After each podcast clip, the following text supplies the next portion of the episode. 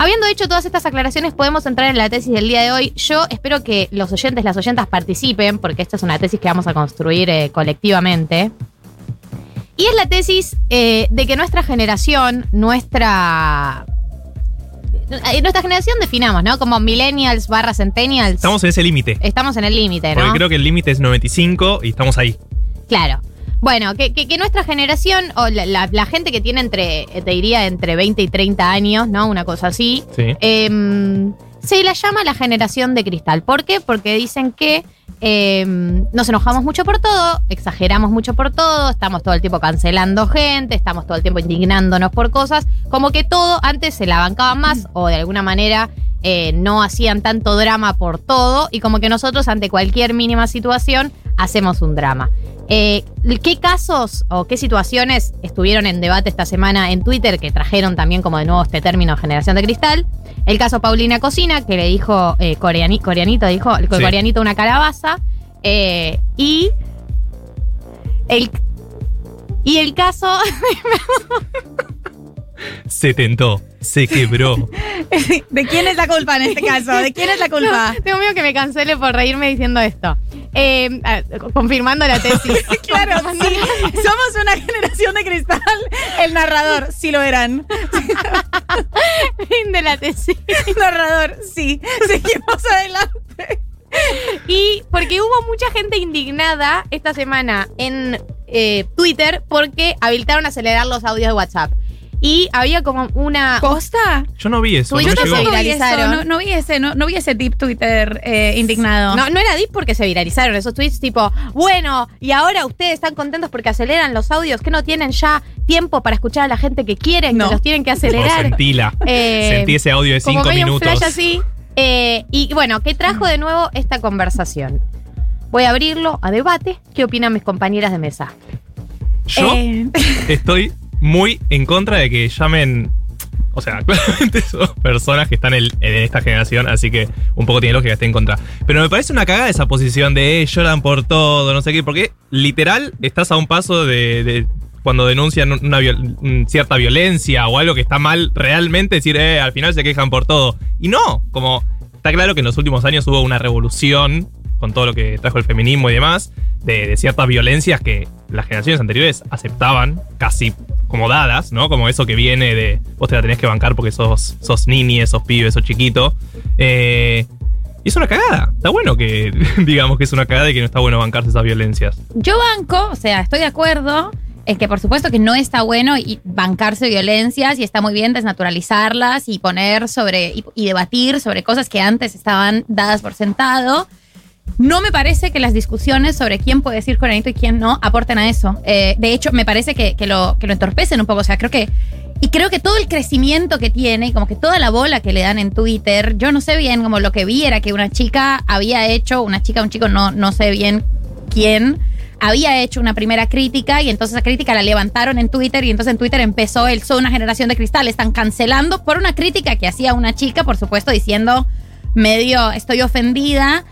Pero hay como un- un- una, disposición a pensar que estamos cancelando cosas y entonces ahí hay como un- un- una espuma que sube y que crece y un debate que finalmente pierde el foco de, discutir una cuestión lingüística y que incluso si la discutimos a mí me parece eh, que no tiene punto. O sea, creo que, también hay un miedo y yo creo que, era- que fue un poco lo que pasó con Paulina de decir, bueno, esto ofende a alguien, entonces lo dejamos ahí quieto, no debatimos más y no hablamos sobre esto. Y yo creo que, por supuesto, que cualquier debate que no se pueda dar, a mí me parece un poco peor. Eh, no me parece que eso mejore, no me parece que eso enriquezca. Y hay sobre esto, perdón, voy a, en mi, mi participación la alargo, pero hay unos tweets de la Bat, arroba la Bat feminista en Twitter, que es una académica de las ciencias sociales que yo sigo Los un académicos montón que nos gustan. Académicos que nos gustan. Eh, un hilo sobre esto que me pareció súper interesante. Lo leo, son solo tres tweets. Les Adelante, prometo que no me demoro. El axioma de que si algo ofende a un colectivo subalter- subalternizado, no hay más discusión me parece de terror. Los signos no son unívocos, ni inmutables, ni descontextualizados, ni propiedad de un solo colectivo. Revivieron un significado racista de chongo que les hablantes no teníamos internalizado para cancelarlo. ¿Con qué utilidad? Mientras las lesbianas llevábamos décadas reapropiándonos en otro sentido. El Trencitas y Rastas Gate levantó otros debates similares que demostraron que no eran propios de una sola cultura. Ahí va. Dale sin miedo, yo te lleno el silencio, amiga. Bien, gracias. Porque Eh, sí, todo, el, todo el tema de apropiación cultural, todo el tema de apropiación cultural es un tema que me da muchísimo miedo hablar porque obviamente, yo obviamente, yo un poco adhiero, o sea, me siento re Raúl de, de 70 años diciendo esto, pero a veces me da miedo hablar públicamente de algunos temas porque no hay un espacio de debate. Es verdad que no cualquier tuit, cualquier, cual- cualquier tuit viral bardeando a alguien significa cancelación, ¿no?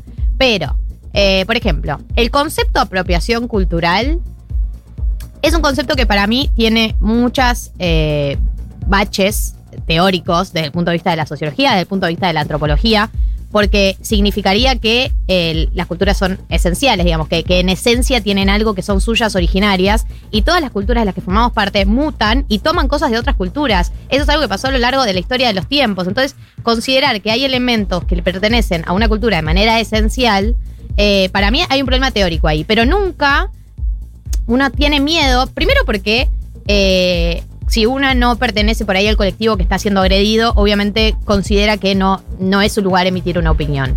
Pero el tema es, bueno, entonces ¿cuándo? Entonces ¿cómo damos estas discusiones? Eh, ¿Solo se dan, se dan puertas para adentro? Claro. ¿En qué momento participamos? Bueno, el- lo que sigue, mientras yo espiché mal el botón, es eh, el Trencitas y Rastas Gate levantó otros debates similares que demostraron que no eran propios de una sola cultura. Escuchar a quien se siente agraviado es lo que corresponde. Hacerle juez y parte es perder el propósito de la interseccionalidad. Puede que alguien se sienta agraviado y en base a eso se proponga una solución que agrave a otro colectivo o que no soluciona nada.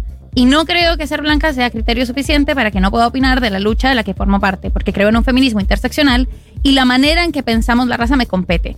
Y obvio que está cifrada en nuestros discursos, pero en formas más profundas y complejas como las que cartografían el espacio geográfico y generan pequeños apartheid, lugares que no son para personas racializadas o estereotipos asociados a diferentes etnias o nacionalidades.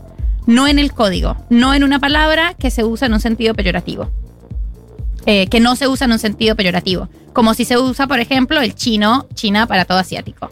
Creo que a mí me pareció súper interesante esto porque es, debatamos un poco más y hay una sensación que, que trae este hilo que es como, bueno, entonces, si fuera tan fácil resolver las diferencias estructurales eh, y las discriminaciones con solo abolir ciertas palabras de los discursos, y ya lo habríamos hecho. Eh, no es tan sencillo. Y, y- y eso también a veces distrae de, de un foco de debatir una cuestión mucho más profunda y un entramado muchísimo más subterráneo de nuestras formas de vivir que reproducen discriminaciones que no está solo en estas palabras. Sí, y también hay algo que, que vos leías recién en el hilo, que para mí está bueno, que es, ¿qué pasa cuando se descubre que una palabra que usamos con otro significado hoy, que realmente a nadie le remite a ese significado original, se descubre o sale a la luz o se trae el significado original, que no es el significado con el que absolutamente nadie la usa hoy en día, eh, la solución es que desaparezca la palabra, la solución es reapropiarse de la palabra con otro significado, como decías con el caso de Chongo, co- lo- como lo hicieron eh, los villeros y las villeras con la palabra villera, como lo hace mucha gente con muchas palabras, eh, como me, genera duda, ¿no? Que la única solución frente a esta situación sea bueno, que desaparezca la palabra o que la persona que lo dice, acusar a la persona de que lo dice estar reproduciendo la discriminación cuando esa persona por ahí ni tenía idea qué significaba eso, ni la persona que lo dice lo dice con ese con esa carga, ni la persona que lo recibe lo recibe con esa carga. Las personas que por ahí la estaban usando en esa conversación en ningún momento se remitían al significado original de esa palabra porque el significado original no es el, el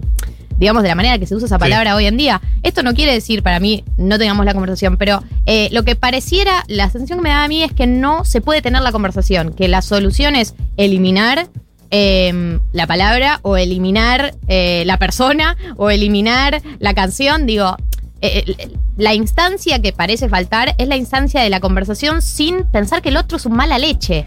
Claro. Eso es lo que parece que la sensación que me da a mí, porque incluso si se tiene la conversación como que se parte de la base de que, de que el otro es un mala leche. ¿no? Es una leche que está discriminando activamente, como esta cuestión de es un mal, una mala persona que está discriminando. eh, y bueno, también el, el como creo que, que estas cosas, la conversación no se puede tener porque, porque de vuelta escalan a niveles de eh, volvemos al mismo debate, que es como una trampa de arena, en el que nosotros cancelamos o nosotros cancelamos todo. eh, y, y- y estamos cancelando a Paulina Cocina porque dijo algo y no sé qué, y entonces la gente dice, no puedo creer, estos pibes son muy sensibles, son la generación de cristal, cuando eso, quizás el primer posteo no era hacia una cancelación, eh, pero así se va reproduciendo la discusión y se va arruinando. O sea, yo creo que esto no queda nada bueno.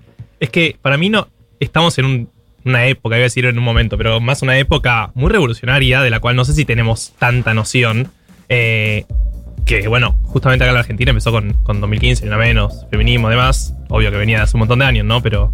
eh, y en esa revolución es obvio que el límite se corre y no elegí dónde lo dejas. Digo, cuando corres ese límite, no es que vos decís, bueno, hasta acá. Y es algo consciente que definen cinco personas que manejan el mundo. Y creo que todavía estamos buscando ese límite, ¿no? Como, buscando dónde es que lo, lo ubicamos. Eh, y por eso esto que decía vos, Mechis, de hay veces que sí van, van a pensar los otros que estamos cancelando por todo y van a pensar que nosotros lloramos por cualquier cosa cuando en realidad es real. No está bueno tener un jefe violento. Como hay un montón de violencias. Bueno, pero creo que ahí entra la conversación que la teníamos también cuando tuvimos la charla de punitismo con Julia Mengolini, que está escuchando, le mandamos un saludo, que es que eh, vuelve el mismo problema que es el tema de la gradualidad.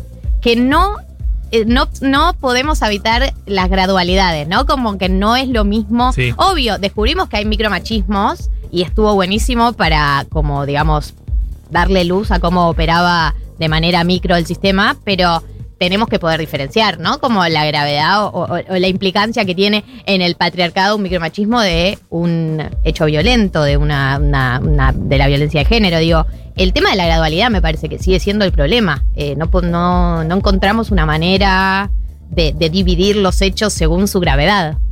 Sí, tampoco hay una solución perfecta. Digo, nunca la va a haber. No es que la hay, me parece. ¿no? Voy a leer algunos mensajes eh, y bueno, vemos qué opina la gente. Eh, Seca dice, em, tengo total acuerdo con que nuestra generación es súper llorona, tiene muchas otras características también, pero justamente estos bretes de corrección política dan la razón a la premisa. Em, eh, no, acá dice... Poncho Pampiano dice, es apropiación cultural cuando lo usás con un beneficio económico, cuando lo haces mercancía. El límite es difuso, pero está relacionado con usar la cultura como recurso vinculado al multiculturalismo. Em, Sí, ahí estamos de acuerdo que el caso de las empresas lanzando campañas de diversidad, por ejemplo, es muy común, cuando en realidad solo lo hacen por determinado día, queda muy claro, ¿no? Que, que eso no es apropiación. Pero bueno, estamos hablando de otros temas también. Pau dice, no está mal discutir, está mal la cancelación, o sea, era solo un che, Paulina, eso no va, te parece que da para tal lugar y ya. El tema es que la persona que la, entre muchas comillas, escracha a Paulina, cuenta que le escribió por privado no sé cuántas veces y Paulina no le respondió y le escribió a su gente cercana y no le respondieron y entonces Pero- decide llegar al escrache. Claro, y además, ¿qué es esto de eso no va? ¿O quién sos vos para decir esto no va o si va? No entiendo tampoco. El, el no es por ahí, abuelas. Eh, El no es, para- es que para mí la- el No es- no es por ahí, abuelas, el lo de esta tesis es el no es por ahí, no es por ahí, abuelas. ¿Quién carajo sos?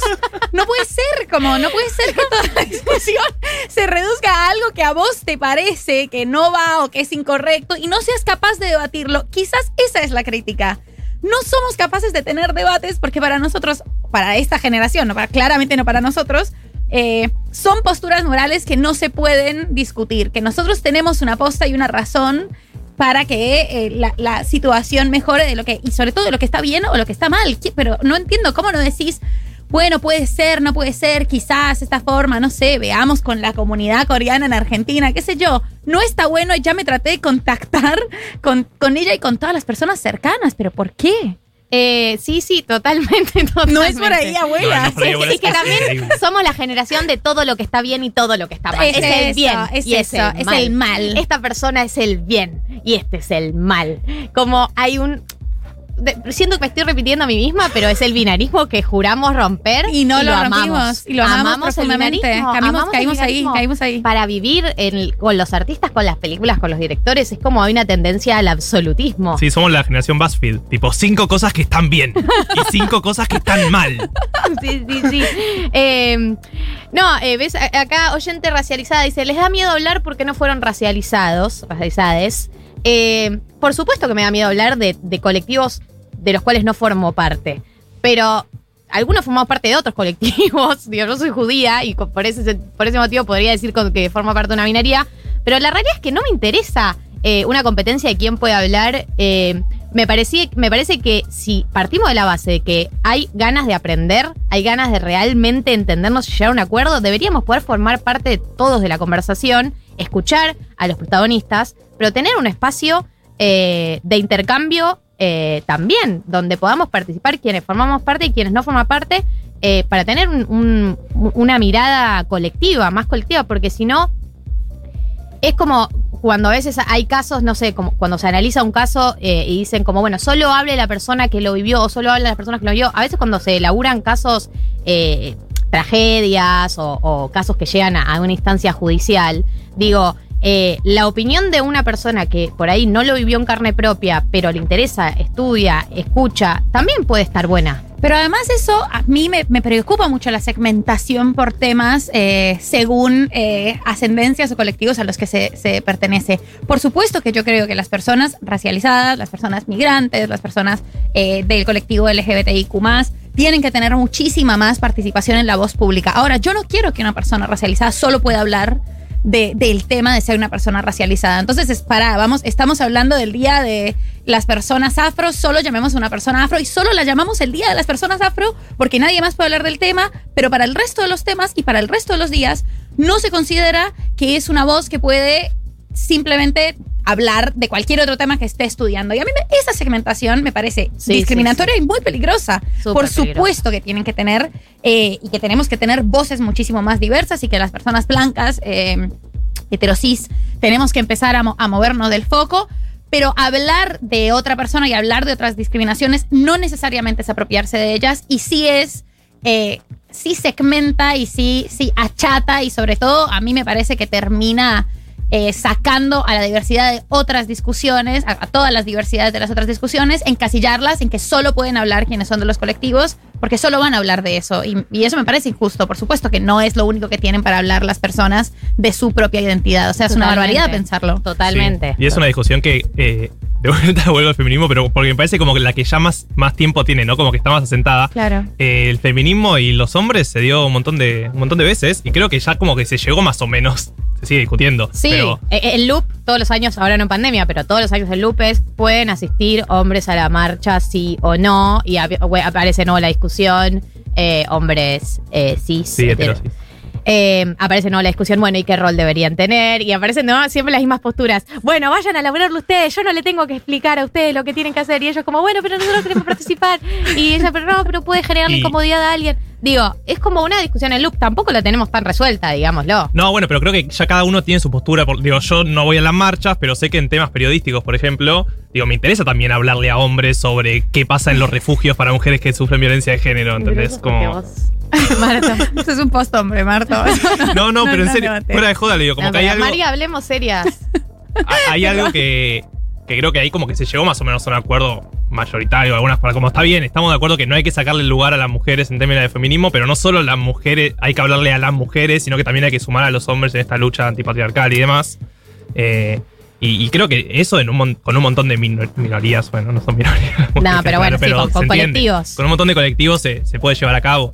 Sí, como creo que, que, ir y volver está, está bien. O sea, me parece que es interesante dar el debate, dar la discusión. Un día pensamos, yo repensaba, los hombres no deben ir a las marchas, los hombres heterosis, porque tienen que ocupar otros espacios, tienen que ocupar todo. Y ahora no lo pienso, ahora me parece interesante, ahora me parece que pueden aportar, ahora me parece que, que justamente nuestros feminismos o a los que somos más afines han ido avanzando y, abandonando mucho esas posturas esencialistas. Tenemos un montón de varones trans, tenemos un montón de, cuestiones con varones heterosis que están interesados también en, en- en hablarse a ellos mismos. Como eso creo que es interesante ir cambiando esa, esa postura, ir debatiéndola. Como me parece que eso no van eh, como una cosa taxativa, es algo que, que no ofrece ninguna conclusión interesante o ninguna construcción eh, que sea eso, constructiva.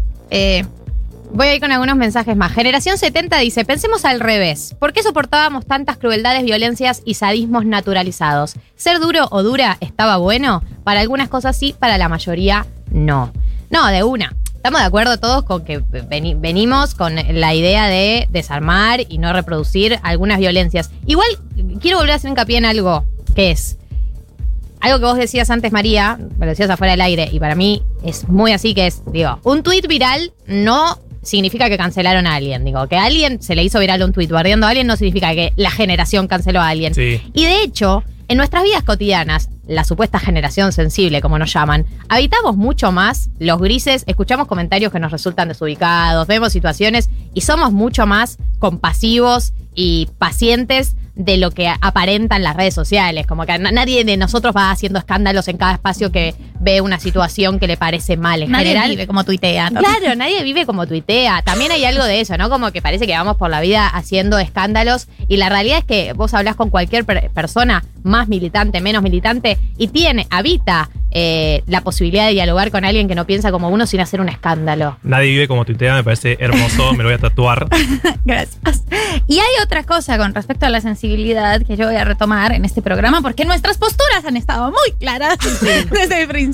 Con el Pero pueden texto- cambiar. Ah, no. Pueden cambiar, obvio que pueden. Mañana pueden ser distintas. Pero el texto de Vircano, que, que nosotras hemos citado en este programa, que nos gustó tanto, hace algo que también hace nuestra generación, que es, bueno, la sensibilidad es una potencia, la vulnerabilidad es una potencia, eh, y es una potencia política y una potencia colectiva, como si a ustedes les parece. No, por supuesto que en, en las cuestiones de cancelación y demás es el debate que ya tuvimos. Pero si les parece, nosotros no consideramos que ser sensibles o que estar eh, más en contacto con nuestra sensibilidad sea una debilidad, sino todo lo contrario. Y ese texto de Vircano es muy bueno, como hay una idea de que la autonomía emocional y afectiva te hace más grande y te hace mejor, y es un dispositivo neoliberal que finalmente termina diluyendo una potencia política. Y nosotros vemos en la vulnerabilidad, en lo colectivo, en apoyarnos y exteriorizar eh, esa emocionalidad, potencia política. Me dan ganas de cerrar, porque ¿qué podemos decir después de lo que dijo María, no? Hay muchos mensajes, vamos a retomar, voy a retomar algunos mensajes porque hay mucha gente opinando, parece que es un tema que no nos preocupa solo a nosotros tres. A una generación entera, básicamente. Eh, así que bueno, vamos a un tema y seguimos con más. 1990 prometemos retomar este debate.